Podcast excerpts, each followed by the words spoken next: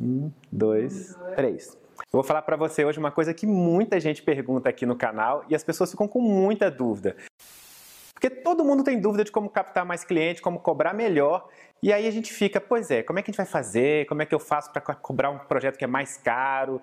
Como eu faço para poder conseguir ganhar mais de um determinado cliente? Ou mesmo às vezes um cliente que tem vários arquitetos tentando oferecer uma proposta para ele, e aí eu não sei direito como é que eu faço para poder dar um primeiro passo com esse cliente. E eu já falei num outro vídeo passado de você cobrar pela primeira reunião, e eu recebi vários comentários, alguns de pessoas que começaram efetivamente a conseguir cobrar pela primeira reunião e outras pessoas que não sabem muito bem como fazer isso, tá? Várias pessoas me perguntam, então, como fazer para poder cobrar essa primeira reunião, como transformar essa primeira reunião num produto. E aí eu resolvi gravar um vídeo para explicar isso um pouco mais a fundo, tá? Para você entender quais são os gatilhos mentais que estão por trás disso, inclusive. Então vamos lá. Primeira coisa é que você vai transformar isso num produto para dar mais status para isso, tá? Não é uma reunião como qualquer, aquelas reuniões que você faz para entender melhor o cliente e você ficar lá batendo papo com ele, ficar amigo do cliente, aquela coisa toda que normalmente arquiteto já faz de graça, né? De graça, né? De graça, né? Você fica três, quatro horas conversando com o cliente, tudo de graça, sempre de graça. A gente adora trabalhar de graça. Eu acho que poucas pessoas trabalham de graça, tanto quanto o arquiteto.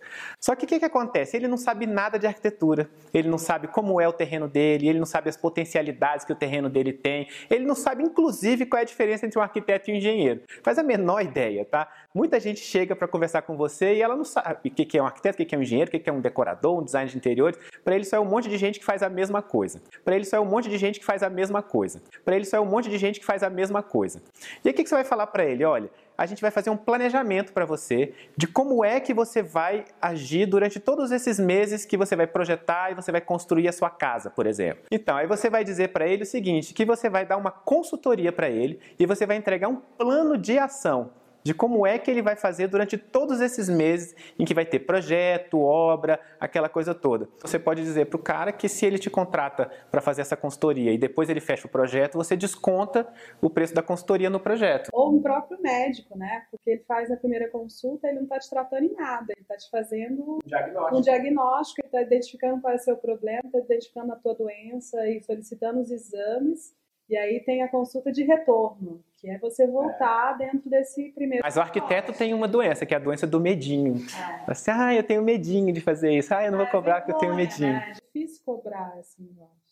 Você vai perguntar para ele, inclusive, você sabe quais são todas as potencialidades do seu terreno, quais são as questões legais que estão envolvidas. Se você for conversar com aquela pessoa, você vai entender qual é o dinheiro que ela tem, quanto que ela tem de orçamento para poder construir. E aí tem algumas coisas que você sabe como arquiteto, ou então deveria saber, ou então deveria saber, ou então deveria saber, que o seu cliente não sabe. Por exemplo, que uma casa mais compacta é mais barata do que uma casa que é mais longilínea. Então vamos supor que você tem aí um quadrado de 15 por 15, 10 vezes 15, 150, 5 vezes 15, 5 vezes 5, 75, dá 225 metros quadrados, tá? Agora, se você tiver esses mesmos 225 metros quadrados fossem 200 por 1, óbvio que não vai existir uma casa de 200 por 1, mas imagina só de parede, dá 200 mais 200, 400 mais 2 de cada lado, 402 metros lineares de parede.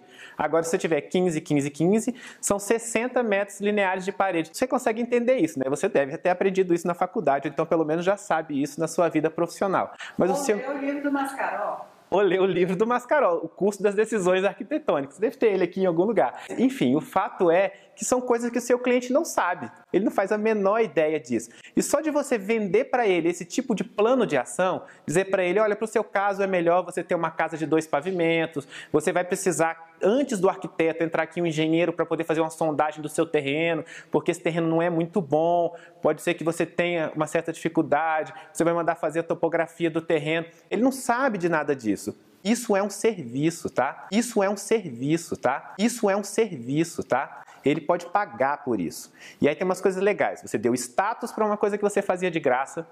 Isso já é muito bacana. Você não precisa cobrar muito caro, tá? Mas você transformou ele em cliente. E eu sempre digo aqui nos vídeos que uma pessoa que é teu cliente, ele tem 16 vezes mais chance de ser seu cliente de novo. Você gerou microcomprometimento, ou seja, ele já deu um primeiro passo. Isso é, ah, você quer namorar a menina, você não chega para ela e fala, ah, você quer namorar comigo. Você conhece ela, você leva para o cinema, leva para jantar, enfim.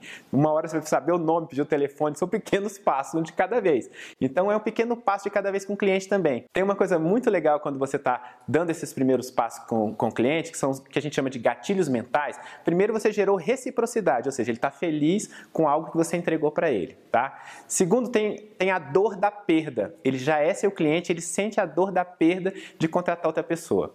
Como eu já disse no outro vídeo anterior, também tem aquela coisa de você já filtrar todos aqueles curiosos que querem falar com 10, 15, 20 arquitetos ao mesmo tempo, só querem receber proposta por e-mail, inclusive, nem vão conversar com você. Tá? Então você já dá essa filtrada também.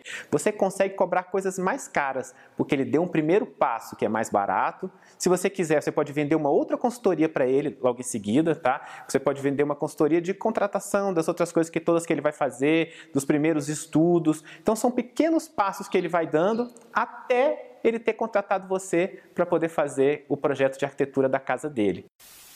Te dar um bônus aqui agora, tá? Te dar um bônus aqui agora, tá? Te dar um bônus aqui agora, tá? Que é como você faz para ganhar mais dinheiro depois, fazer ele te contratar mais uma vez. Na hora que ele tiver fechado com você o projeto da casa, você vai falar para ele o seguinte: olha, em geral, 70, 80% das pessoas que me contratam para fazer um projeto de uma casa, dali a seis meses acabam me contratando para fazer o projeto de interiores também.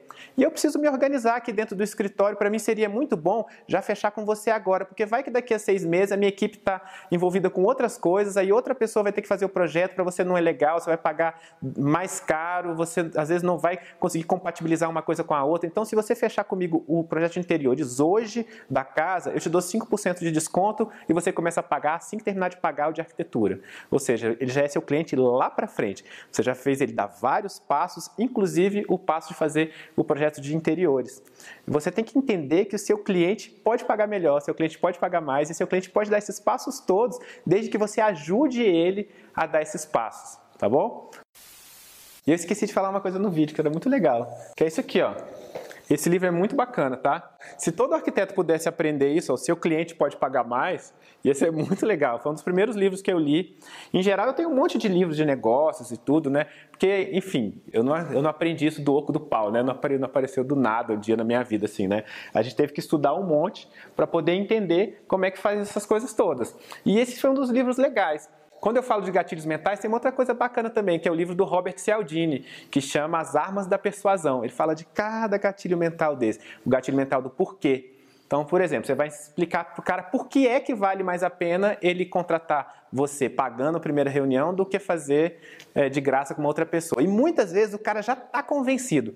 Você vai dar argumento é para ele poder convencer a esposa, o filho, sei lá quem, a gente passou por isso aqui ontem. Minha sogra estava comprando um curso online e aí ela já estava super convencida, mas ela estava precisando dos porquês para poder dizer para mim, dizer para minha esposa, dizer para meu cunhado, por que é que ela estava comprando aquele curso. E depois ela foi explicar para cada um: olha, custou tanto, mas você vai ganhar isso, vai ganhar aquilo. Parecia a pessoa do vídeo do curso explicando. Então, você tem que dar os porquês. Eu tenho um colega que já testou o gatilho do porquê com um monte de coisa para furar fila. Então, assim, posso entrar na sua frente porque eu tô com muita pressa? Até as coisas mais assim, né? Posso entrar na sua frente só porque eu gosto de furar fila? E tem gente que deixa mesmo assim, porque o gatilho do mental do porquê é muito forte. Ó, quantas vezes você já justificou o seu médico ser mais caro porque você fala assim, não, ele fica duas horas me atendendo. Exatamente. Aí eu vou lá, fico duas horas falando com ele e ele me é, atende. Não atende plano de saúde mas eu pago mais porque ele fica duas horas comigo, ele é atencioso, ele é cuidadoso, ele presta atenção no meu problema.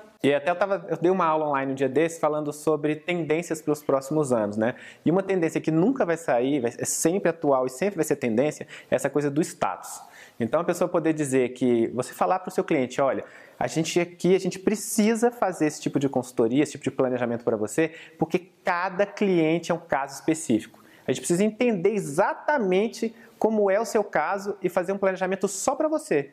Porque o seu caso é diferente do caso da outra pessoa, não adianta você olhar para outro e para outro, você tem que entender que você é específico e eu preciso perguntar uma série de coisas e fazer um planejamento só para você.